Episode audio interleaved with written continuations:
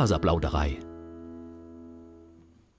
Hallo und herzlich willkommen zur Faserplauderei, dem Podcast rund ums Thema Stricken, Spinnen und anderen faserlastigen Projekten.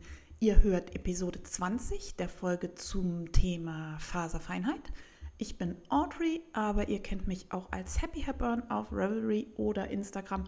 Bevor ich es vergesse, kommt gleich der Werbehinweis. Alles, was nun folgt, ist Werbung. Die im Podcast erwähnte Produkte sind, sofern nicht anders angegeben, alle selbst gekauft. Ja, ihr habt lange nichts von mir gehört, weil ich nicht zum Podcasten gekommen bin und ich habe auch gedacht, ich höre auf, mich damit zu stressen. Ich verdiene damit ja kein Geld. Darum äh, müssen die Folgen erscheinen, wie es eben in mein Leben passt. Und jetzt war lange Corona, Shutdown frei und danach ging es aber wieder relativ heftig los. Die Schule hat wieder angefangen, man muss sich umstellen, an viele neue Dinge gewöhnen, es ist Prüfungsphase und, und, und. Und ich probiere hier gleich was Neues aus. Ich nehme nämlich in meiner Küche auf und ich bin gespannt, ob man das auf der Aufnahme nachher hört, ob man da mehr Raumklang hat. Das ist eigentlich nicht so gut. Ich habe ja inzwischen ein neues Mikrofon und wollte testen, ob das das abfangen kann. Daher werde ich meinen Papa bitten, in die Folge reinzuhören. Der hat nämlich ein geschultes äh, Radiosprecher-Musikerohr und kann mir sagen, ob das so blöd ist, was ich da mache oder ob man das weiter so machen kann. Die Küche hat den Vorteil, dass ich erstens direkt neben der Kaffeemaschine sitzen kann und zweitens muss ich nicht durchs ganze Haus hoch in die Mansarde laufen. Ich weiß, das ist jetzt Jammern auf sehr hohem Niveau. Ich meine, durchs ganze Haus, das sind äh, zwei Treppenstufen Aufgänge. Aber die Küche ist einfach viel gemütlicher und ich möchte das nun mal austesten. Was habe ich gemacht in der Zeit seit der letzten Episode? Viel Sport. Die Corona-Maßnahmen wurden ja teilweise aufgehoben und ich kann wieder trainieren und ich bin so happy, dass das wieder geht und absolut dankbar dafür, ähm, es gab so Phasen manchmal beim Sport, wo ich irgendwie aus dem letzten Loch gepfiffen habe und so anstrengend war und ich den Sport verflucht habe. Aber durch die Zeit, wo man ihn mir weggenommen hat, äh, weiß ich das echt noch mal mehr zu schätzen. Und immer, wenn es mir jetzt schlecht geht beim Sport, denke ich mir, sei froh, dass du trainieren darfst. Heiße den Schmerz willkommen, heißt es ja immer. Ja, ganz so weit bin ich noch nicht, aber ich nähere mich dem an. Ich ähm, mache im Moment ähm, Intervalle äh, auf dem Airbike, ja, so all out, ähm, bis man nicht mehr kann und dann langsame Phasen. Und ich mache im Moment das Wendler-Programm. Das ist äh, nicht mit dem Michael Wendler zu verwechseln, ähm, sondern das ist ein Programm zur Maximierung der Kraft und äh, ja, wen das interessiert, dem verlinke ich das mal in den Show Notes. Das ist ganz witzig bin also mit Feuer gerade wieder beim CrossFit dabei. Schule, wie gesagt, ist momentan ein wenig chaotisch. Wir haben kleinere Gruppen. Das ist prinzipiell schon mal sehr geil. Also dadurch, dass nur noch irgendwie acht oder höchstens 15 Schüler in einer Gruppe sind, kriegt man in so einer Doppelstunde wesentlich mehr geschafft als sonst äh, im Unterricht. Und ich frage mich, was man von den Erkenntnissen der Corona-Schule ja beibehalten kann, wenn der Schulbetrieb wieder normal läuft, weil Klassengröße ist echt ein Schlüsselpunkt im Unterrichten. Also es ist ein Unterschied, ob da acht Leute sitzen, da kriege ich bei jedem mit, ob er gerade bei der Sache ist, ob er sein Heft vergessen hat, ob er irgendwie rumpimmelt, keine Ahnung.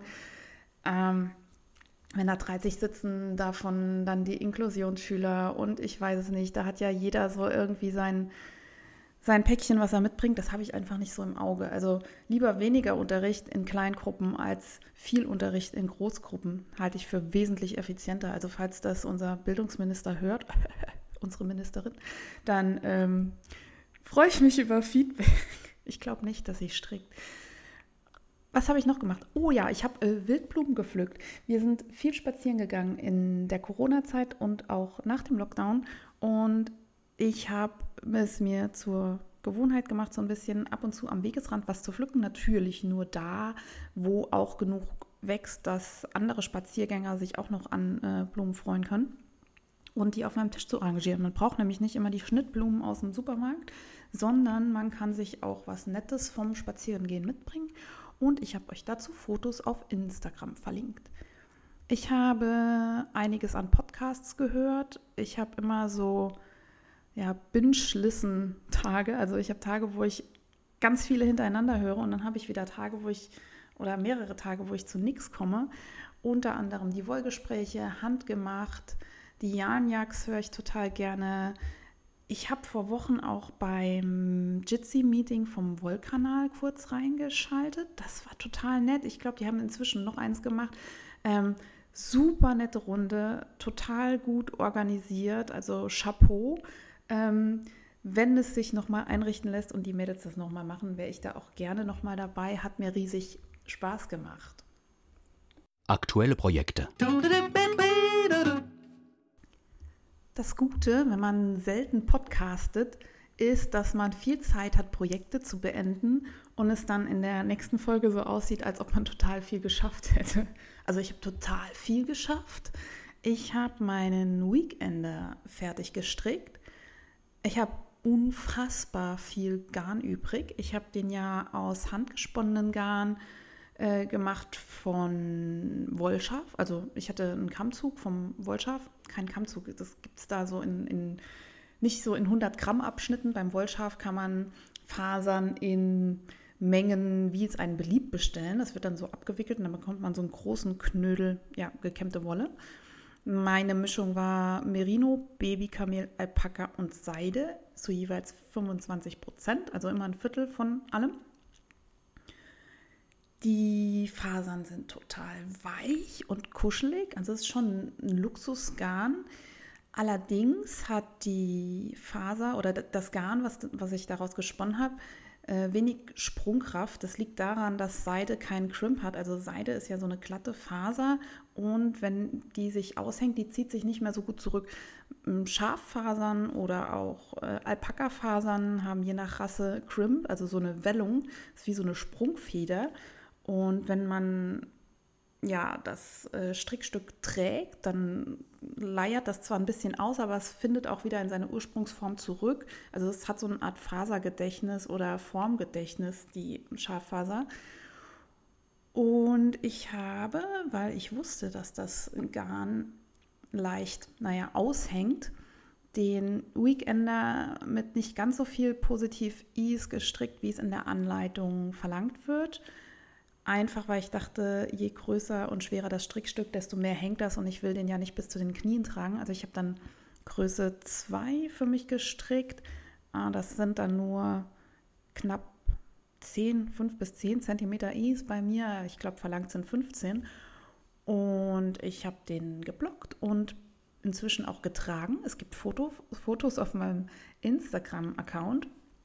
Und ich bin schwer begeistert, wie das Ding sitzt. Am Anfang hatte ich ein bisschen Angst, dass es vielleicht zu klein wird, aber waschen und äh, auf dem Kleiderbügel trocknen lassen. Also geblockt habe ich es nicht. Ich habe es äh, über den Bügel gehängt.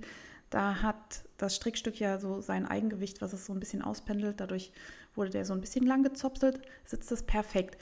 Ich äh, habe im Prinzip ein bisschen gecheatet. Meine Mutter hatte schon mal äh, Garn gesponnen aus der gleichen Mischung. Die hat es ein bisschen anders aufbereitet. Ich glaube, die hatte das vorher noch kadiert oder so, was nicht so clever war bei diesem Kammzug, weil Fasern unterschiedlicher Länge da drin sind. Also Seide hat ganz lange Fasern und Alpaka eher kurze und durchs Kadieren zupselt man dann eher die kurzen Fasern raus und bei ihr pillt das Garn so ein bisschen. Ich habe das nicht gemacht, ich habe es gleich aus dem Kammzug versponnen und äh, ich konnte aber bei ihr schon sehen, dass aus ihrem Strickstück, ähm, die hatte da auch so eine Jacke draus gemacht, dass das wirklich sehr arg sich aushängt. Und ich habe dann geguckt, dass ich es sehr dünn verspinne, dass es also nicht so schwer wird. Und ja, Fotos könnt ihr auf Instagram bewundern und ich verlinke euch das natürlich auch in den Show Notes. Ich habe mein Garn teilweise schon von Hand gewickelt vor Ewigkeiten. Das habe ich erstmal aufgebraucht und habe für das letzte Drittel vom zweiten Ärmel natürlich nicht mehr genug Garn gehabt und musste an meine Stränge gehen. Also ich habe, glaube ich, damals 600 oder 800 Gramm von dem ähm, Alpaka, Merino, Seide, Babykamel verstrickt. Also ich habe so viel über. Ich könnte noch ein bis zwei weitere Weekender stricken. Ich muss den mal wiegen, das fehlt noch immer. Hm? Kommt auf die Notizliste. Der Pulli ist auf jeden Fall sehr leicht geworden. Ich musste trotzdem einen neuen Strang anfangen und konnte dazu meinen neuen Wollwickler von NetPro testen. Den habe ich ja zum Geburtstag bekommen und habe einen neuen Wickler in Anführungszeichen gebraucht, weil Mein alter Wickler, das ist so ein kleiner aus Plastik, made in China, äh, weiß ich nicht, der hatte das Problem, dass da keine großen Wollmengen drauf passen. Und mir hat das immer so ein bisschen in der Seele wehgetan, wenn ich nur aufgrund des mangelnden Fassungsvermögens meines Wollwicklers Stränge irgendwie durchschneiden muss. Der Wickler von Knit kann unfassbare Riesenknäuel wickeln und die werden total fluffig. Das heißt, der wickelt viel luftiger mit viel weniger Spannung Knäuel als mein Plastikwickler. Das hat Vor- und Nachteile. Der Nachteil oder der Größe ist, es braucht unfassbar viel Platz, Knäuel zu lagern.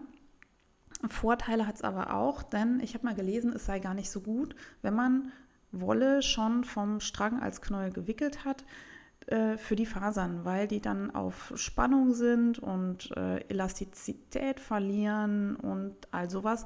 Ich habe das selber noch nie gemerkt. Ich habe das irgendwo mal aufgeschnappt und ich denke mir halt, dass wenn das Knäuel nur ganz locker gewickelt ist und kaum Spannung auf den Fasern ist, dass das der Wolle gut tut. Generell sollte man wohl Wolle aber auch besser im Strang lagern statt im Knäuel. Das nimmt wohl auch weniger Platz weg. Jetzt ist es aber so, dass nicht jeder einen Wollwickler zu Hause hat. Für die Leute stellt sich die Frage nicht, denn die müssen dann wickeln lassen oder von Hand wickeln. Mache ich aber auch manchmal. Dann hat man diese schönen kugelrunden Knäuel, wie man sie von diesen Bildern mit den Katzen kennt. Ne? Was habe ich noch gemacht? Ich habe genäht.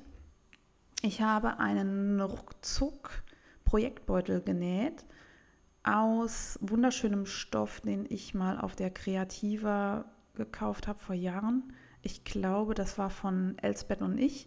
Ich habe euch die schon mal verlinkt. Ich verlinke euch die nochmal. Das ist ein Stoffladen irgendwo im Ruhrgebiet. Nagelt mich nicht fest. Die haben wunderschöne Sachen und ich wollte das endlich mal verbrauchen. Und ich habe so einen ganz schnöden Beutel mit Reißverschluss obendran, so ja, Innenbeutel, Außenbeutel, noch so ein paar Fächer, wo man Sachen reinstecken kann. Der hat keinen Griff und keinen Shishi, sondern ist einfach nur dazu gedacht, dass man schnell große Mengen an Garn und Grümpel da reinstopfen kann und den Beutel irgendwo in die Ecke pfeffern oder aufs Regal.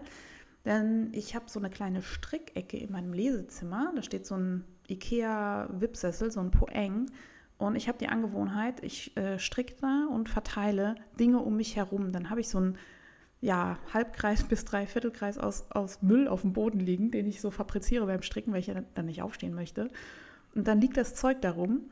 Und wenn man dann Staubsaugen will, dann ist es immer so, eine, so ein Krampf, das alles irgendwie wegzuräumen. Und jetzt habe ich den Beutel, dann kommt einfach alles in den Beutel rein. Und dann kann ich bei der nächsten Stricksession alles wieder um mich herum verteilen. So, Ruckzuckbeutel, Instagram, Shownotes. Ich habe außerdem was angestrickt. Jetzt überschneiden sich die Segmente. Ich habe nämlich den Comfort Fade angestrickt mit der lieben Faserliebe und der Diana aka Money Stott hier. Wir haben einen Strickjacken-Minikal unter uns drei hm, gestartet. Und das Garn für diesen Comfort Fade, das ist ein Muster von Andrea Mori. Das ist, man hört schon wieder, eine gefadete Jacke die ich euch in den Show Notes verlinke. Die, dieses Garn habe ich von Faserliebe, das hat sie für mich nach Wunsch gefärbt und es ist so hammergeil geworden. Das ist ein Fade von Rostorange äh, zu einem Grauton. Ich finde es so geil, diese Farbe. Also ich muss nochmal sagen, ich, ich bin ja totaler Rost-Fan und da ist die liebe Tanja wirklich aus sich rausgegangen und hat mir das in Decay-Stärke quasi customized, also extra für mich gemacht. Und ja, ich bin hin und weg. Ich habe da erst ähm, ja, ein paar Zentimeter gestrickt, weil ich wie alles, was ich stricke, erst angefangen habe, es wieder aufgemacht habe, wieder angefangen habe, so bis ich in den richtigen Groove komme. Ja, der Comfort Fade ist ein Racklern von oben, also eigentlich eine einfache Konstruktion, total schön. Es gibt ja so viele schöne Bilder auf Revelry. Ich habe mir so ein Moodboard gemacht. Ja, ich habe extra so eine so ein Revelry Bundle kann man ja anlegen, so eine Sammlung mit äh, Fades, deren Farben mir gut gefallen. Da habe ich gesammelt, habe das Moodboard an Tanja weitergeleitet und die hat da dann ihre eigene Interpretation draus gemacht. Das kann ich euch auch nur empfehlen, wenn ihr irgendwie ein Strickstück super findet. macht euch ein extra Bundle auf Revelry dazu und legt euch alle Farbkombis rein, die euch gut gefallen. Dann fällt es viel leichter, sich nachher zu entscheiden oder zu gucken, ja, in welche Richtung geht es, wo mache ich auch, was weiß ich, beim Fade, den dunklen Teil und den hellen Teil hin. Ähm, man kann da ja auch so Körperformen mit kaschieren. Also ich weiß nicht, man will vielleicht nicht um den Bauch herum die helle Farbe und obenrum die dunkle Farbe haben, weil hell ja eher aufträgt und dunkel eher kaschiert oder so. Ich meine, mein Gott, das ist ja, hier spricht Audrey Lagerfeld. Wahrscheinlich ist es auch totaler Bullshit. Aber ähm, es macht auf jeden Fall Sinn, sich mal anzugucken, wie die Farbverteilung wirkt oder zu gucken, Mensch, da hat ja jemand was total Tolles gemacht, das will ich auch so. Ja, den Fade von Faserliebe, Comfort Fade. Ja, ich habe das Garn gekauft. Also eigentlich müsste das äh, noch zu dem Abschnitt Neuzugänge, aber jetzt erzähle ich euch hier schon davon. Ah, ich habe mir noch notiert, die linke Seite trägt man außen. Das ist bei allen Fades so von Andrea Mori. Also man trägt äh, die, die glatt rechts gestrickte Seite innen und links außen, weil äh, die Fade-Segmente dann besser rauskommen. Ich habe äh, schon beim Rose Cardigan gesehen, wenn man ja im glatt rechts gestrickt fadet, dann sind die, die einzelnen Abschnitte von den unterschiedlichen Wollsträngen, das sind so harte Kontraste, das sind dann wie so harte Linien und wenn man das links außen trägt, dann geht das viel gefälliger fürs Auge mit dem Farbverlauf. So, jetzt aber mein nächstes Projekt. Ich habe gehäkelt. The Häkelhorst is back. Und zwar habe ich wieder ein Schaf angefangen aus dem Toft.uk Buch mit den Schafen, was ich vor Ewigkeiten mal bei Steven und Penelope in Amsterdam gekauft habe. Toft äh, macht diese wunderschönen Amigurumi-Viecher, also das sind so Häkeltiere. Und ich stehe ja gar nicht so auf äh, Steh-Rum-Figürchen. Aber die Sachen von Toft sind der Hammer. In Deutschland firmieren einige von den Mustern im Top-Verlag unter Edwards Melangerie. Allerdings gibt es da nur manche Sachen. Also ich verlinke euch auf jeden Fall mal die Seite. Ich habe das Schafbuch, da sind irgendwie 13 unterschiedliche Schafrassen drin. Und ich mache jetzt das Wensleydale, Wensleydale. Das sind die Schafe mit den Dreadlocks. Also die haben wunderschöne Löckchen und ich habe schon den Körper und den Kopf gehäkelt. Und jetzt müssen noch Beine dran und Ohren und natürlich die Dreads. Ich muss mich da ein bisschen beeilen. Das soll ein Geschenk sein für Weihnachten 2019. also ich bin schon ein bisschen spät dran, aber die Person, der ich das schenken wollte, hat jetzt auch nochmal Geburtstag im Juni, also nächstes Wochenende. Und bis dahin möchte ich fertig sein. Wahrscheinlich hört sie auch den Podcast und ich setze mich hier mit ein bisschen selbst unter Druck. Ich hoffe, dass ich an diesem Tag dann ein Schaf mitbringen kann. Ich habe einen total guten Tipp für alle Häkelhorsts unter euch da draußen. Wahrscheinlich kennt ihr den alle schon und es ist mir mega peinlich, dass ich das erst nach Jahren äh, gescheiterter Häkelversuche erzählen kann. Aber es macht total Sinn, beim Häkeln Maschenmarkierer zu benutzen. Also man häkelt diese Viecher alle in Runden und ich kann einfach nicht erkennen, wo der Rundenbeginn ist beim Häkeln. Wenn jemand weiß, wie man das ohne Maschenmarkierer erkennen kann, bitte erzählt mir euren Trick.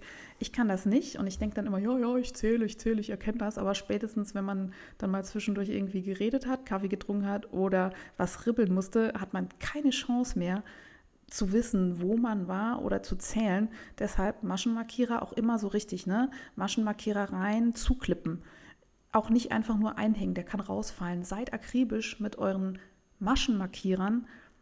Das kostet zwar ein bisschen Zeit, aber es kostet halt einfach unfassbar viel mehr Zeit, wenn ihr immer noch mal alles aufziehen müsst, weil ihr nicht mehr wisst, wo ihr wart.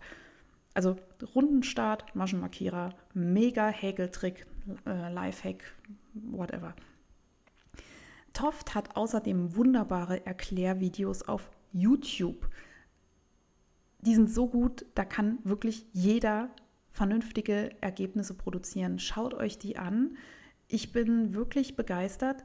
Es ist überhaupt nicht so schwer. Es ist alles mit äh, Double Crochet, heißt das, glaube ich. Also, mh, ja, auf Deutsch sind das dann feste Maschen einfache Stäbchen. Oh Gott, ich höre schon, wie ihr flucht oder es euch auf der Zunge liegt. Ihr wisst, was ich meine. Es ist wirklich ganz einfach. Es ist nur eine Sorte Maschen, die man können muss, mehr oder weniger. Ähm, Zunahmen und Abnahmen sind da auch wirklich easy. Wagt euch an diese Tierchen ran und verschenkt sie. Dann müsst ihr sie auch nicht zu Hause abstauben. Dann könnt ihr die machen, ein wunderschönes Foto davon ähm, auf eurem Instagram-Kanal posten und dann verschenkt ihr die und dann ist es eine Win-Win-Win-Win-Win-Situation für alle.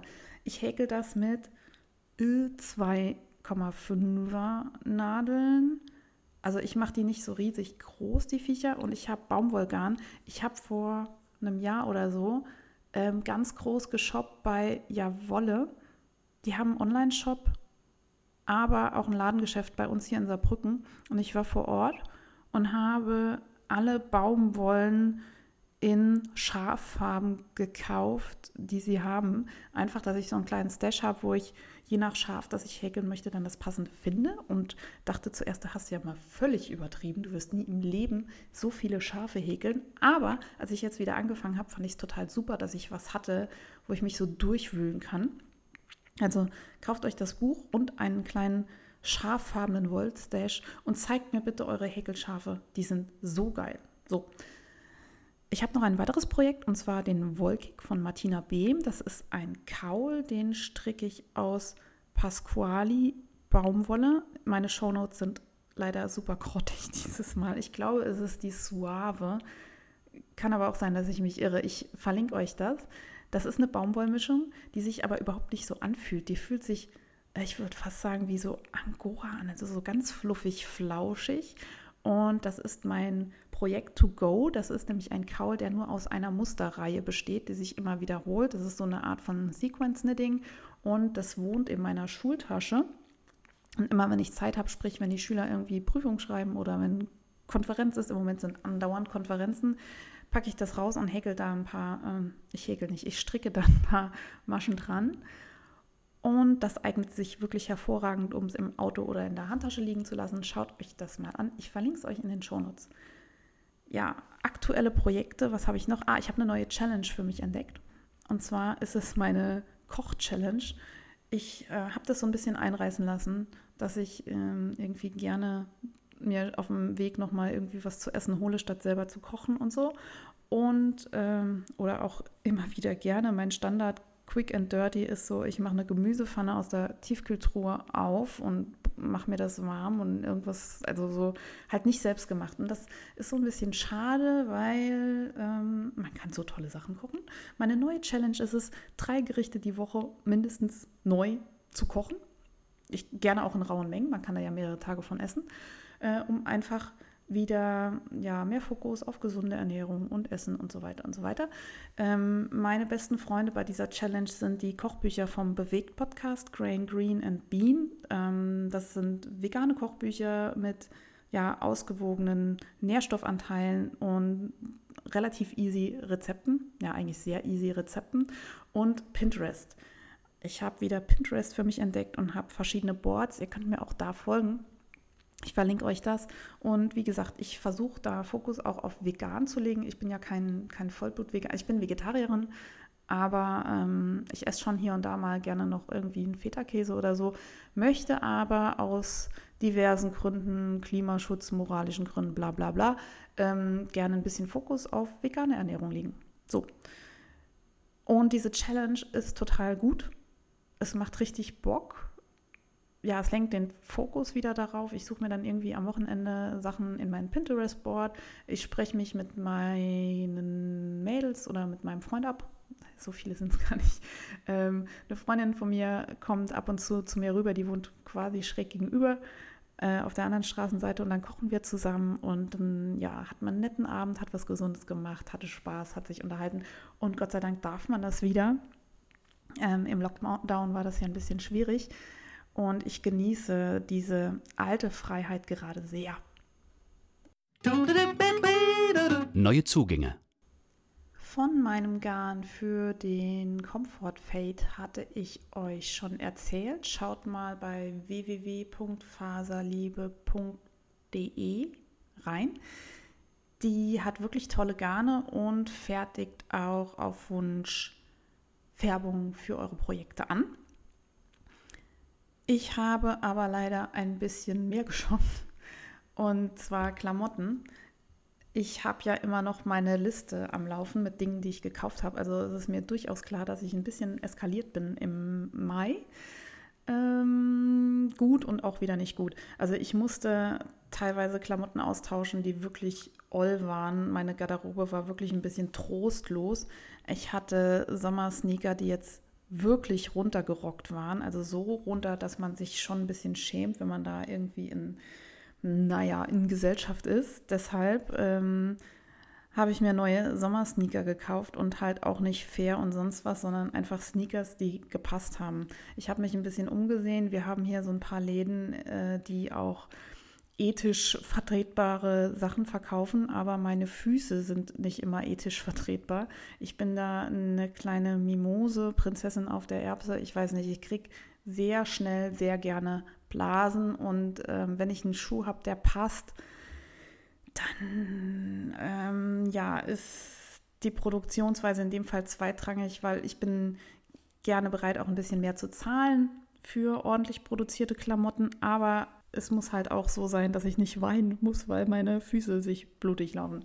So, bei Sommerschuhen habe ich sowieso das Problem, alles, was so an Sneakern durch daherkommt, ähm, läuft sich runter und muss man irgendwann wegschmeißen. Im Herbst und Winter und so trage ich total gerne Boots. Also da habe ich äh, verschiedene Schuhe, die auch schon über Jahre immer wieder repariert werden. Die kann man neu besohlen lassen. Da kann man mal einen neuen Reißverschluss einnähen lassen, wenn man den irgendwie kaputt gemacht hat und so. Die sind halt in dem Sinne sehr nachhaltig, als dass man sie wirklich jahrelang tragen kann. Bei Sneakern ist halt irgendwie die Sohle durch und dann ist sie durch. Dann kann man sie nicht reparieren lassen. Vielleicht habt ihr da einen Tipp, wenn ihr sagt, oh, ich habe Sommerschuhe, die kann ich immer wieder aufmöbeln lassen, die finde ich super. Schickt mir mal eure Links. Ich habe ähm, ja, Kleider aussortiert. Das ist auch immer so eine Sache. Wann ist der richtige Zeitpunkt, Kleidungsstücke auszusortieren? Also bei mir war der Punkt, dass ich ähm, bei einer guten Freundin, Gott sei Dank, zu Hause war und eine Hose anprobiert hat, die sie sich gekauft haben. Und ähm, ich dachte so, oh Gott, dieser Schlümmi, das ist aber, das möchte man auch nicht in der Öffentlichkeit zeigen. Ähm, wenn man sich anfängt zu schämen beim Umziehen, dann sollte man vielleicht mal aussortieren. Ähm, ich habe auch einige Shirts und so, die ich total gerne trage, die aber echt schon so ein bisschen fadenscheinig sind. Aber solange nur fadenscheinig, denke ich immer, ja, das ist ja noch kein Loch, das kann man noch tragen. Aber äh, ich bin da auch relativ schmerzbefreit unterwegs. Ich glaube, andere Menschen hätten in meiner Garderobe schon längst gewütet.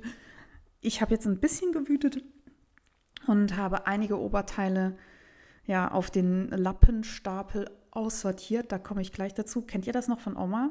Man ähm, macht ein T-Shirt zu Putzlappen. Also ich mache das immer noch. Ähm, ist vielleicht auch ein bisschen oldschool. Ja, und dann habe ich mir neue Sachen gekauft. Ähm, bei Kleiderkreisel. Finde ich total super. Das ist so eine App, wo man eben Gebrauchtkleider kaufen kann. Man kann auch bei eBay Kleinanzeigen shoppen. Ähm, einige Leute mögen das nicht, weil man nicht weiß, wie vorher mit den Klamotten umgegangen wurde. Ich bin da ja auch sehr schmerzbefreit. Ich wasche das Zeug halt, bevor ich es anziehe und denke mir, mein Gott, ja, habe da kein Problem mit. Hat für mich auch den Vorteil, dass gebrauchte Kleider weniger schadstoffbelastet sind.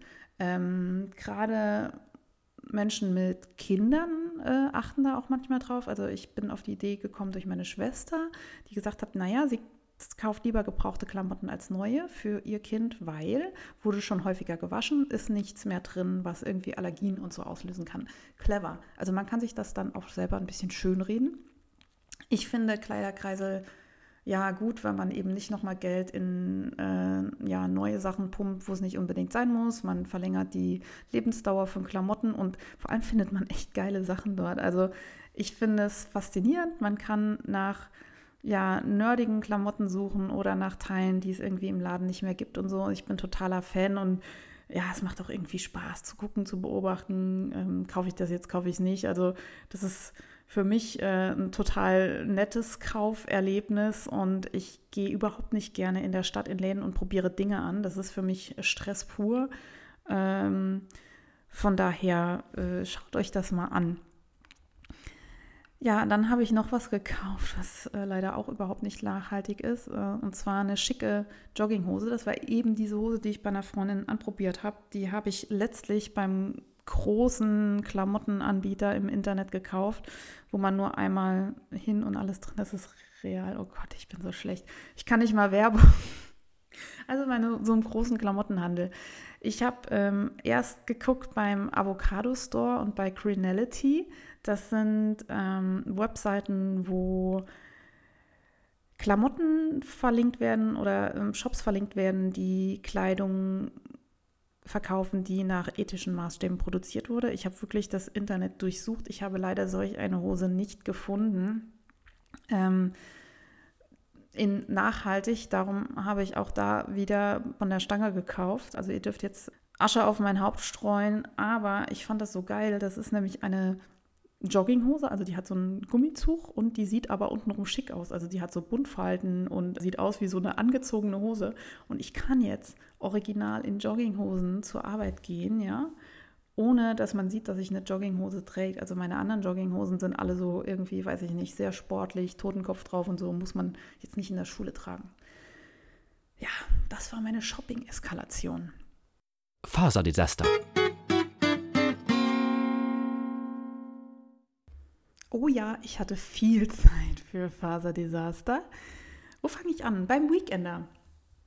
Ich habe bei meinem Weekender Ärmel angestrickt und zwar mit der linken Seite nach außen.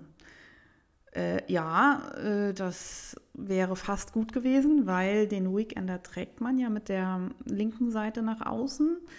Bloß die Arme sind eigentlich andersrum bei dem Ding. Und ich wollte den schon nach Anleitung stricken, also habe ich ihn wieder aufgemacht und den Ärmel glatt rechts eingestrickt. Ja, das war jetzt so ein kleineres Faserdesaster, könnte man auch unter Kavaliersdelikt verzeichnen, weil ähm, sah ja so aus, als ob es so muss. Ich finde es aber auch viel schöner mit der rechten Seite nach außen, deswegen war es gut, dass ich es wieder aufgemacht habe. Ich habe beim Weekender aber auch so einen richtigen Käse gemacht. Und zwar habe ich die Schulterpartien mit dem Three Needle Bind-Off geschlossen. Das ist, ähm, ja, man hat eine Vorder- und eine Rückseite und hält auf jeweils separaten Nadeln, hält die hintereinander und macht eigentlich ein normales Abketten, nur dass man statt die Maschen von einer Nadel abkettet, halt immer durch eine Masche auf der vorderen und hinteren Nadel geht. Das ist eigentlich kein Hexenwerk. Und ich habe das ziemlich spät abends gemacht und ja, ich habe mir ein Stück Faden abgeschnitten und wollte abketten. Und dann hat der Faden nicht gereicht. Und dann musste ich das wieder auffriemeln und dann habe ich es nochmal gemacht und dann habe ich das so eng gemacht und so. Und Leute, fragt mich nicht, warum ich den Faden abgeschnitten habe. Ich hätte einfach das komplette Knäuel nehmen können und da hätte ich endlos genug Faden gehabt, um abzuketten. Und ich habe das original auf beiden Seiten so gemacht und der Faden hat dreimal nicht gereicht. Aber ich war so matschig in der Birne, dass ich nicht auf die Idee gekommen bin, einfach das Knäuel zu nehmen. Ich weiß nicht, was mich da geritten hat. Es ist einfach total bescheuert. Ich habe mich am nächsten Tag über mich selber totgelacht, weil es wirklich dumm war. Also ich habe zwischenzeitlich mal ähm, im Maschenstich äh, Dinge abgekettet. Ähm, da brauchte ich ein Stück Faden, weil ich ja nicht den Arbeitsfaden am, am Strickstück noch hatte. Aber da, keine Ahnung. Also ich habe denselben Fehler dreimal gemacht, bis ich merkte, dass es dumm war. Also ich bin offizieller Abketthorst, keine Ahnung. Ähm, dann habe ich mich ein bisschen geärgert, dass das so stramm war und habe dann überlegt, ja, ich, also ne, ich habe ordentlich fest abgekettet, weil ich dachte, dann reicht der Faden vielleicht länger. Und habe dann überlegt, machst du das nochmal auf, das ist so eng und bin aber jetzt der Meinung, dass das eigentlich gut ist, weil der Weekender ja so ein bisschen schlubbi sitzt und durch das ähm, strenge Abketten hat er halt ein bisschen mehr Zug auf der Schulter und das finde ich ähm, so vom Sitz her eigentlich ganz gut. Also aus Faserdesaster äh, kann manchmal auch was Gutes werden. Aber Leute, fragt mich nicht, was mich da geritten hat. Ich brauche manchmal sehr lange, bis eine Erkenntnis durch all meine Gehirnwindungen da ankommt, wo es dann auch zu einer sinnvollen Tat umgesetzt wird. Außerdem habe ich genäht und zwar habe ich ein bisschen Upcycling betrieben. Ich habe ähm, so Wischmob-Bezüge für so Putzwischstäbe. Ihr kennt diese viereckigen Bezüge, die man an so einen ja, Wischmob dran macht. Da gibt es ja verschiedene. Und ich hatte so einen Billo-Wischstab vom Discounter. der inzwischen nicht mehr existiert und dazu aber noch jede Menge Bezüge, die ich nicht benutzen kann für meinen ähm, neuen Wischstab. Ja, das sind Probleme. Ich wische auch so gut wie nie. Ich habe so einen Staubsaugerroboter, da kann man so ein feuchtes Tuch dran machen, der wischt für mich. Ähm, einige werden Kopf über Kopf über den Händen, Hände über dem Kopf zusammenschlagen, ob meiner Reinigkeit. Naja, auf jeden Fall habe ich diese Bezüge und dachte, er ist jetzt dumm, wenn die da rumtrollen in, im Schrank und man die für nichts benutzen kann, mache ich doch Lappen draus, weil die sind super flauschig und so zum Bartputzen und so finde ich das ganz praktisch, wenn man so kleinere Wischtücher hat und dachte, ich nähe die einfach zusammen. Gesagt, getan, Nähmaschine raus und losgenäht und habe dann festgestellt, dass das ganz schön dick ist, wenn man so ein Wischmob auf sich selbst faltet und dachte, ja, mit Gewalt muss das gehen. Ging auch. Eine Weile. Und irgendwann ist mir dann ähm, die Nadel abgebrochen. Und es war wirklich ein Drama. Also ich habe das Wischmob in der Nähmaschine Nadel abgebrochen und dann alles auseinandergebaut. Und dann wollte ich wissen, wo der Rest der Nadel ist. Habe das Ding nie gefunden. Ich habe die komplette Nähmaschine sauber gemacht, gepinselt und gesucht.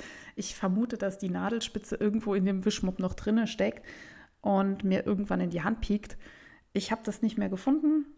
So what, sie ist einfach verschwunden. Also ähm, ja, und dann beim zweiten Teil ist mir eingefallen, hey, du könntest statt, statt so einer Jersey-Nadel ja auch mal eine Jeans-Nadel benutzen. Wozu gibt es sie denn? Und mit der Jeans-Nadel ging es dann auch gut. Also denkt daran, wenn ihr näht, nehmt die passende Nähnadel. Ähm, ich äh, entschuldige mich bei allen Näherinnen, die äh, jetzt mit Tränen in den Augen vor ihrem Podcast äh, Lautsprecher sitzen, denken, die hat sie doch nicht mehr alle. Ja, ich lerne durch Schmerz. Ähm, ich habe noch ein paar andere Sachen genäht. Das passt jetzt überhaupt nicht zu den Faserdesastern. Ich habe so Einkaufsbeutel. Ähm, die sind so ganz billig, aber ganz leicht. Die habe ich immer in meiner Handtasche, dass ich eben keine Plastiktüten brauche. Die gibt es so von Rossmann und weiß ich nicht. Mein Freund hat auch sowas und die kriegen irgendwann Löcher und ich habe die alle genäht, also die billigsten Billigbeutel nochmal genäht, dass man da noch ein bisschen länger was dran hat und habe da einfach ganz dilettantisch mit der Nähmaschine rüber getackert. Das sieht überhaupt nicht elegant aus, aber es ist mir völlig wurscht. Es geht ja nur darum, dass die Tüte hält und ähm, noch ein bisschen längeres Leben hat. Ich habe noch ein Shirt genäht, äh, was ich bei Kleiderkreise bestellt hatte. Das hat ein kleines Loch, das habe ich auch repariert und äh, bin da ja ziemlich begeistert von meinen ähm, Upcycling-Projekten. Ähm, bis auf ein paar kleine Malheurs waren die dann doch erfolgreich. Ich habe übrigens noch, oh, total witzig, ich habe eine Jeans, die äh, so total ähm, mit Löchern und so daherkommt und die ich total gerne getragen habe, bis ich mit einem Loch am Knie mal irgendwo hängen geblieben bin. Ich weiß nicht, am Pedal vom Fahrrad oder so. Ich bin dann weitergelaufen, die Jeans ist stehen geblieben und ich habe dieses Loch am Knie komplett so aufgerissen, dass eigentlich vom Knie bis fast zum Knöchel jetzt das Loch eine riesige klaffende Wunde in der Hose ist. Ich müsste das mal reparieren. Ich weiß aber noch nicht wie. Ich dachte, ich könnte da so eine Art Visible Mending machen und da so tolle Stickereien drauf tun. Und habe mal, also es müsste aber auch noch ein Stück Stoff rein, weil, ähm, also es ist einfach, es ist mehr so ein Fetzen als, als ein Loch. Und dachte, ich äh, lege da irgendwie, ähm, keine Ahnung, ein buntes Stoffstück dahinter und nähe das irgendwie fest. Und das habe ich gemacht und das war aber unbequem und doof und so. Und meine Schwester meint, ja, du kannst da auch irgendwie Spitzenstoff reintun. Keine Ahnung. Wie würdet ihr eine Jeans reparieren, die nicht ein kleines Loch, sondern ein Riesendesaster hat? Also es ist einfach ein kompletter, das komplette Hosenbein ist komplett aufgerissen. Und ich würde die gerne so reparieren, dass es weiterhin eine lange Hose ist. Ich möchte sie nicht einfach abschneiden, weil ich so Jeans, Hotpants nicht trage. Und ich habe auch festgestellt, wenn man, nein, ich habe es nicht festgestellt bei meiner eigenen Hose. das ist mal jemand anderem passiert. Wenn man Jeans nämlich einfach abschneidet, um eine kurze Hose draus zu machen, dann sitzt die manchmal ganz anders, als wenn es eine lange Hose ist. Und manchmal sitzt sie dann auch ganz unvorteilhaft. Und ähm, ja, ich möchte einfach sagen wir mal so, ich möchte weiterhin den ganzen Körper und das ganze Bein mit, mit Stoff bedecken und die Hose gerne wieder tragen. Ähm, ich bräuchte so einen Quick and Dirty Fix, also was, was nicht so unfassbar viel Geduld braucht zum Reparieren, was einfach geht und gut aussieht. Also die Wollmilchsau. Wer eine Empfehlung hat, bitte gerne an mich Oder wenn meine Hose für mich reparieren will, ich schicke die gerne an euch und äh, nehme sie dann wieder zurück. Es ist ein Drama. Dann kommen wir auch schon zum Fokus. Im Fokus. So Leute, es ist total fantastisch, wenn man in der Küche aufnimmt. Da kann man nämlich zwischendurch mal eben schnell frühstücken. Frühstücken? Frü frühstücken. Also ich habe Früchte gefrühstückt. So. Ich werde heute keine Zeit haben, die Folge sinnvoll zu schneiden und werde das so ins Netz stellen. Also ihr hört mein ganzes Gelaber hier. Ich entschuldige mich an dieser Stelle für meine Gehirnflatulenzen, die da manchmal mit mir durchgehen. So, im Fokus. Wollfeinheit war mein Thema diese Woche. Oha, da habe ich ein bisschen recherchiert. Und zwar hat es angefangen mit einem Buch, was meine Mutti mir organisiert hat. Und zwar ist das das Buch Das Wollprojekt von Barbara Aufenanger. Das ist ein Buch von der Handspinngilde, wo verschiedene Schafrassen vorgestellt werden. An der Zahl sind es 37. Genau. Und zwar Schafrassen, die in Deutschland gehalten werden. Das Buch ist von 2013 und das bekommt man nicht mehr einfach zu kaufen. Man muss da Glück haben. Ähm, es hilft zum Beispiel, wenn man in entsprechenden Facebook-Gruppen ist bei Spinnerinnen oder ja mal bei der Handspinnengilde nachfragt, ob das jemand loswerden möchte. Also ich habe das auch zweite Hand bekommen und finde das ziemlich cool. Das ist ein relativ dünnes Buch, also es erinnert mich so an diese Was ist was Bücher aus Kindheitstagen, ähm, wo auf immer einer Doppelseite dann eine Schafrasse vorgestellt wird und es sind sehr viele Bilder drin, also es ist wunderschön zum Gucken und es sind prägnante Infos zu jeder Rasse, aber eben keine ausführlichen. Ich finde das gerade schön, dass man relativ fix einen Überblick kriegt äh, zu der jeweiligen Rasse, ohne dass man ähm, noch die evolutionäre Entwicklung über den Kaukasus nach Afrika und äh, von den Schafen und weiß ich nicht äh, nachlesen muss. Ich finde das normalerweise auch äh, spannend, aber manchmal will ich ja nur einen Überblick haben. Wer detaillierte Infos zu allen möglichen Schafrassen haben möchte, der muss sich The Fleece and Fiber Sourcebook kaufen. Ich verlinke euch das auch in den Show Notes. Das kriegt man auch immer noch und überall zu kaufen. Das ist echt ein Klopper und da kann man wirklich alles drin nachlesen zu Schafen. Aber wie gesagt, dieses äh, Wollprojektbuch ist ein übersichtliches Büchlein, ist entstanden durch die Grüne Woche der Vereinigung Deutscher Landesschafzuchtverbände, VDL. Äh, da hat die Handspinnengilde eben Proben gesammelt und gesponnen und gestrickt und gefilzt und gemacht und getan und ähm, herausgekommen ist das Buch. Es ist, ähm, ich habe mir hier Pro und Contra aufgeschrieben, also tolle Bilder, ähm, wunderschönes Bilderbuch. Man sieht äh, sehr schön, wie die Wolle verarbeitet aussieht. Contra ist es nicht mehr verfügbar. Ähm, also haltet die Augen auf auf dem Gebrauchtbuchmarkt. Und ähm, es ist in Comic Sans gedruckt. Also es heißt ja immer, wer Jogginghosen trägt, hat die Kontrolle über sein Leben verloren. Karl Lagerfeld. Ja, mir geht es ähnlich wie Comic Sans. Das ist diese Schriftart, die Lehrer gerne benutzen, weil man davon überzeugt ist, dass ein Kind ein Arbeitsblatt viel lieber bearbeitet, wenn die Schrift Comic Sans ist, weil das ja so viel netter ist. Mich macht diese Schriftart einfach aggressiv, aber vielleicht ist das einfach nur ein persönliches Problem von mir. Also wer bei mir schlechte Laune hervorrufen möchte, der druckt mir was in Comic Sans. Wie komme ich dazu? Ah, ich mo mochte das Buch kurz vorstellen und das Buch beschreibt eben Schafrassen, unter anderem die Wollfeinheit. Und da habe ich mich so ein bisschen dran aufgehangen, denn was ist das eigentlich Wollfeinheit? Klassischerweise spricht man heute von der Mikronzahl von Wolle. Jetzt ähm, mache ich mir meine eigene Reihenfolge kaputt. Also es gibt diesen sogenannten Mikron-Count. Ein Mikron ist ein Tausendstel Millimeter oder ein Millionstel von einem Meter und beschreibt den Faserdurchmesser, also den Durchmesser von einem Haar. Und man geht davon aus, je dünner die Faser, desto leichter kann die auch gekrümmt werden und desto weicher ist die Wolle. So die Theorie. Das ist allerdings nicht immer so. Also ja, es stimmt schon, dass ähm, Fasern oder Schafe, die Fasern mit einer niedrigen Mikronzahl tendenziell weichere Wolle haben und das höhere Mikronzahl tendenziell gröbere Wolle ist.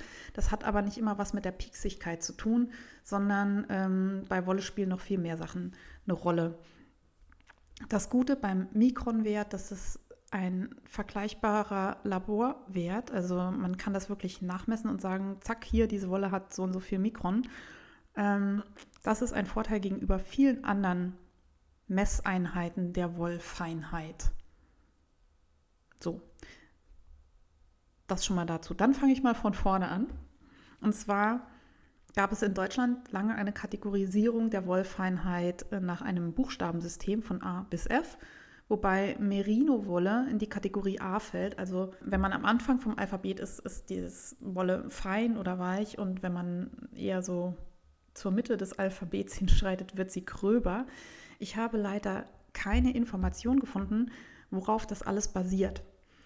Stattdessen habe ich ein anderes Zählsystem gefunden, nämlich das Bradford System oder den Bradford Count oder man nennt es auch English Worsted Yarn Count System, das, ähm, wie der Name dann schon sagt, aus England kommt. Bradford ist eine Stadt in Nordengland, die ab dem 14. Jahrhundert Wolle produziert hat und äh, Woolen ja, hatte und Mitte des 19. Jahrhunderts wirklich äh, floriert hat in der Wollproduktion. Und England hat ja auch so seine Kolonien, deswegen ist der Bradford Count auch in Australien sehr geläufig. Der Bradford Count ist ein subjektives System, das ist so ein bisschen Pi mal Paddelboot. Dabei wird geschaut, wie viele 560 Yard Stränge, das sind so roundabout 512 Meter, man aus einem Top-Pound Wolle spinnen kann. Also man nimmt ein Pfund Wolle, gewaschen und gekämmt, das ist ganz wichtig, denn Wolle kann viel schwerer sein, wenn das äh, Lanolin noch drin ist. Also 0,54 Kilo ist ungefähr ein Pfund, ja, halbes Kilo Wolle. Ich verspinne das und bekomme Stränge der Länge 512 Meter raus. Man schaut also, wie viele Stränge kann ich aus dem Pfund Wolle spinnen und die Anzahl der Stränge entspricht dem Bradford Count. Da kommt eine Zahl raus, 80s, 70s und so weiter. Je geringer der Bradford Count, desto gröber die Wolle. Ja, also ähm, wenn ich sehr feine Wolle habe, dann kann ich mehr Garn von einem Pfund Fasern spinnen, so der Gedanke. Denn je feiner die Wolle, desto mehr ja, Fasern sind eben in diesem Pfund drin, ist klar. Und je gröber die Wolle, desto weniger Fasern in einem Pfund und desto weniger Garnlänge kommt dabei raus. Also eine grobe Wolle kommt so dann bei, was weiß ich, nur 36 Strängen oder weniger raus. Das ist so das Ende der Grobheitsskala beim Bradford Count.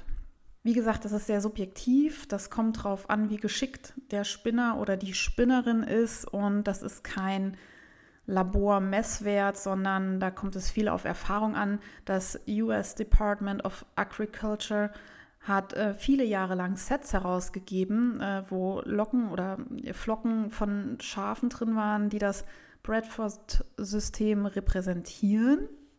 Ja, dann hat man so ein Set gekriegt und hat gesagt, aha, wenn das so und so aussieht und sich so und so anfühlt, dann ist es ja eher eine feine Wolle und so und so ist es eher eine grobe Wolle. Auch wenn das ganze Ding sehr subjektiv ist, ist diese Zählweise sehr verbreitet. Jetzt ist es aber schwierig, das alles zu vergleichen, wenn man einfach nur eine subjektive Zählweise hat. Darum hat sich das US Department of Agriculture überlegt, wir machen da was ja, wissenschaftlich Messbares draus und hat die Mikron-Zählweise, also das genaue Ausmessen des Durchmessers einer Faser verknüpft mit dem Bradford Count und herausgekommen sind die USDA Grades, also ähm, von diesem amerikanischen Department für Agrarwirtschaft. Also sie haben vorgehabt, das äh, geläufige Bradford Count wissenschaftlich zu verankern Das hat so mehr oder minder gut geklappt. Also es war auf jeden Fall mal eine gute Idee, aber nicht alles, was eine gute Idee ist, äh, wird auch ein guter Output. Zum einen benutzen die USDA-Grades die gleiche Einheit hm, wie Bradford. Also da kommen auch ähm, Garnfeinheiten mit Zahlen raus wie 80s, 60s und so weiter. Also die Anzahl der Garnstränge. Wenn man jetzt aber ein Garn vor sich liegen hat, wo irgendwie auf dem Zettel steht, das ist ein 60s Garn, dann muss man sich fragen, ja, was denn? Bradford oder USDA Grades? Ähm, das entspricht sich nämlich nicht immer. Also es ist dadurch, dass die gleiche Zahlweise verwendet wird, sehr verwirrend. Man weiß nämlich nicht mehr, in welchem System man sich bewegt, wenn es nicht extra dabei steht. Also Verwechslungsgefahr. Ähm, beide Counts, ähm, USDA und Bradford Count, werden auch noch Spinning Count genannt. Also das wird synonym in allen Systemen benutzt. Das hilft einem dann auch nicht weiter. Und ein weiteres Problem ist äh, das Dezimalzählsystem. Also Mikron ist ja bezogen auf Meter, Millimeter und so weiter. Das führt dann dazu, dass ein ja, Garn, das den USDA-Grade von 56 hat, einen Mikronwert von 26,4 bis 27,84 hat. Das sind äh, total krude Zahlen, die da rauskommen, die zustande kommen durch zwei verschiedene Zählweisen und die echt verwirrend sein können. Beim USDA-Count dürfen die Fasern Standardabweichungen haben. Also nicht jedes Schaf produziert ja genau genormte Fasern, sondern da sind mal längere, mal kürzere, mal mehr gewellte, mal weniger gewellte Fasern dabei. Darum gibt es so einen Toleranzwert, der eben durch die Mikron ähm, definiert wird. Und dieser Toleranzwert ist aber auch nicht immer gleich. Je gröber die Faser oder die Wolle, desto größer darf die Standardabweichung ausfallen.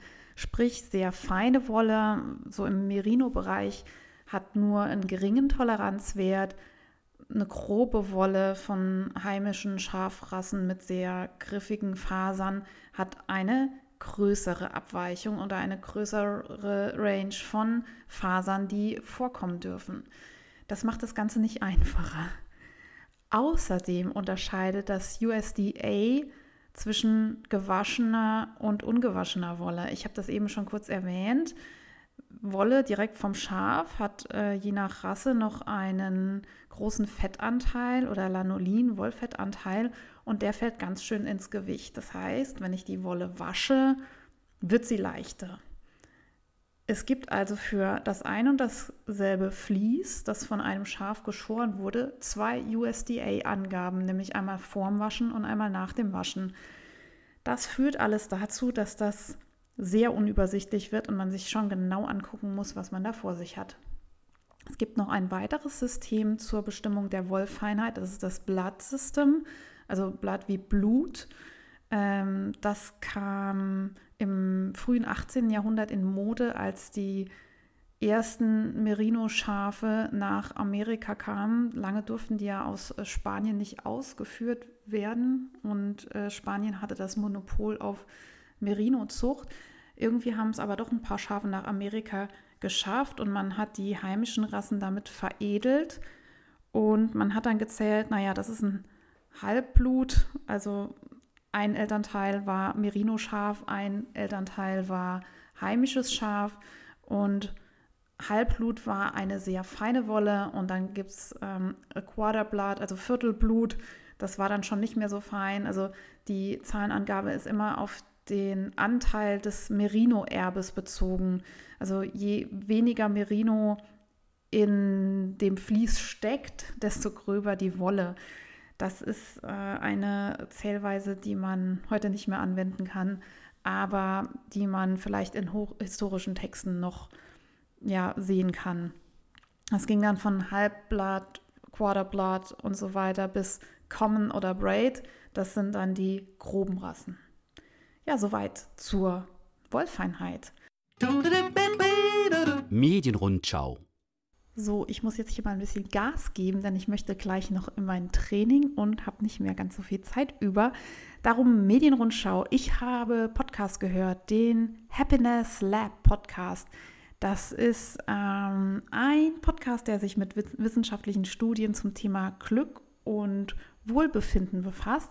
Also das ist kein reines Pling-Plong, Yoga, trinke morgens achtsam einen Tee-Podcast, sondern da wird wirklich beleuchtet, was wirkt sich auf das Wohlbefinden oder das Glücksempfinden der Menschen aus und man hat das nachgemessen und Leute interviewt und das ist eine Professorin von einer amerikanischen Uni und ich habe mir nicht aufgeschrieben, von welcher. Ich verlinke euch den Podcast in den Show Notes. Der Podcast ist auf Englisch und ich höre da ab und zu mal eine Folge und finde das sehr spannend. Also wer irgendwie Spaß hat an Psychologie oder an Verhaltenslehre und solchen Sachen, kann da mal reinhören. Außerdem habe ich Rick and Morty gebingewatcht. Das ist eine Zeichentrickserie, die sich dreht um Rick Sanchez und Morty. Rick Sanchez ist ein verrückter Wissenschaftler und der klügste Mensch des Universums und Morty ist sein Enkelsohn und die bestreiten verschiedene Abenteuer. Die Serie ist sehr laut und sehr bunt und sehr abgefahren. Das geht so ein bisschen in die Richtung South Park, vielleicht noch ein bisschen extremer. Rick ist ähm, ja sehr depressiv, er trinkt sehr viel, er wird gezeichnet mit äh, permanent Sabberfaden am Mund, er rülpst, er lallt und ähm, ja, benimmt sich so ein bisschen wie offene Hose. Das muss man abkönnen und mögen. Die Serie ist sehr laut. Ich habe sie auf Englisch geschaut. Im Moment läuft die vierte Staffel und ich finde das ziemlich geil gemacht. Also ich habe da einen riesen Spaß dran. Ja, die beiden Rick und Morty leben in der, in unserer Dimension. Also es gibt eine Dimension ähm, und in dieser Dimension gibt es aber unendlich viele Universen und Identitäten. Das heißt, die reisen durch die Zeit und durch den Raum und treffen immer wieder auf sich selbst, ähm, bestreiten dabei Abenteuer. Es ist ein totaler Mindfuck, wenn sie sich dann manchmal selbst erschießen. Man weiß auch nie, lebt äh, oder sehen wir immer noch unseren Rick oder ist es schon wieder ein Rick aus einer anderen Dimension? Man kann das auf total vielen Metaebenen beleuchten. Ich würde da irgendwie gerne mal eine Vorlesung zu sehen. Ähm, ja, zur Analyse von Rick und Morty. Es gibt immer total viele Anspielungen auf andere Serien, auf Bücher und so weiter. Wenn ihr sowas mögt, wenn ihr South Park mögt, dann habt ihr es wahrscheinlich sowieso schon gesehen. Ähm, wenn nicht, gibt der Sachen doch einfach mal eine Chance ich habe das so am Anfang mitbekommen, mein Freund hat das geschaut und mir war das halt auch zu laut und zu krass und so. Aber wenn man dann wirklich von Anfang an mal reinguckt, dann gewinnt man die schnell lieb und ja, es gibt halt viele Klassiker in der Serie, die man immer wieder zitieren kann und sehr clever gemacht, muss ich sagen. Schaut euch das mal an. So eine äh, Folge von Rick und Morty ist, glaube ich, auch nur 20 Minuten lang. Partybus, alles zum Mitmachen.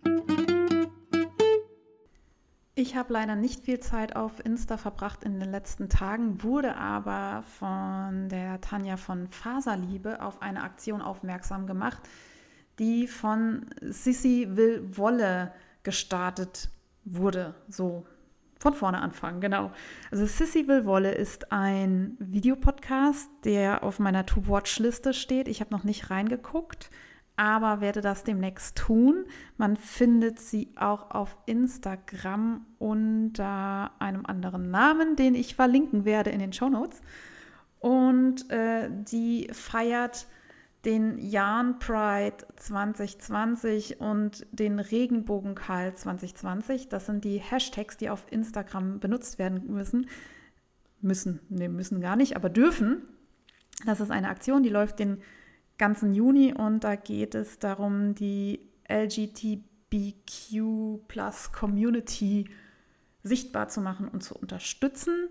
Es gibt auf Revelry eine Liste mit Färbern, Podcastern und Unterstützern dieser Aktion. Ich verlinke euch auch das. Und man kann da mitmachen. Viel wird gestrickt in Regenbogenfarben. Ich bin jetzt gar nicht sicher, ob das eine Voraussetzung ist, aber es ist wunderbar bunt in diesem Thread auf Revelry und auch auf Instagram. Schaut euch das an, macht da mit, verlinkt Sissy will Wolle und mich, wenn ihr was strickt. Ich möchte das sehen, was ihr macht, wenn ihr da mitmacht. Und es gibt auch was zu gewinnen. Und zwar weiß ich von Faserliebe, dass sie ein wunderschönes Garnset zur Verfügung stellt. Aber auf dieser Liste bei Revelry sind noch ganz viele andere Unterstützer, die auch Preise zur Verfügung stellen. Klickt euch da durch, lasst euch motivieren, inspirieren, haltet zusammen und feiert einen bunten Juni. Weil es jetzt so spät ist, ende ich an dieser Stelle. Ich flitze jetzt in meine CrossFit-Box, trainiere dort und düse dann zu meiner Mutti. Und im Gepäck habe ich den Romanov. Das ist ein Vlies, das ich schon ein knappes Jahr besitze, das ich auf die verschiedenen, äh, verschiedensten Art und Weisen versucht habe zu bearbeiten. Ich habe es von Hand gewaschen, einen Teil, ich habe einen Teil in der Maschine gewaschen, ich habe einen Teil von Hand kadiert und versponnen. Daraus kam ein schönes, aber für mich zu pieksiges Garn, weil Romanov sehr viele Krannenhaare hat, die aus dem Vlies rausschauen und ich äh, bringe das jetzt zu Mutti und sage, was kann man denn damit noch machen? Denn ich bin so ein bisschen verzweifelt, wie ich das weiter verarbeite, denn das Garn, was ich da rauskriege, das kann ich ähm, nicht für ein Kleidungsstück verarbeiten, auf jeden Fall nicht für mich.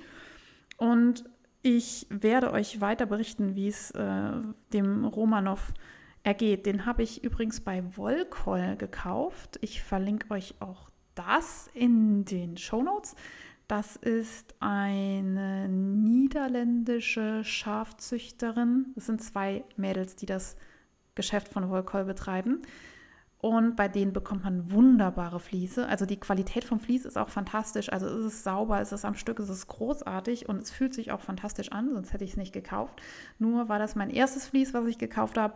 Und da war mir das noch nicht klar. Ähm, dass Krannenhaare viele da eine Rolle spielen können und ich kann die auch nicht alle einzeln auszupfen, sonst brauche ich in meinem Leben nur dieses eine einzige Vlies zu bearbeiten. Das sind nämlich unfassbar viele. Aber es hat so eine schöne Farbe gehabt. Die Farbe hat mich damals überzeugt. Wir werden sehen. In diesem Sinne, ich skippe alle anderen Segmente, wünsche ich euch eine wunderbare Woche. Ich lade euch das am 7.6. abends wahrscheinlich hoch, weil das schaffe ich jetzt nicht mehr. Ihr bekommt Show Notes. Ja, frohes Stricken, meldet euch bei mir, verlinkt mich, ähm, erinnert mich an Sachen, die ich machen wollte und vergessen habe. Und bis dahin frohes Stricken.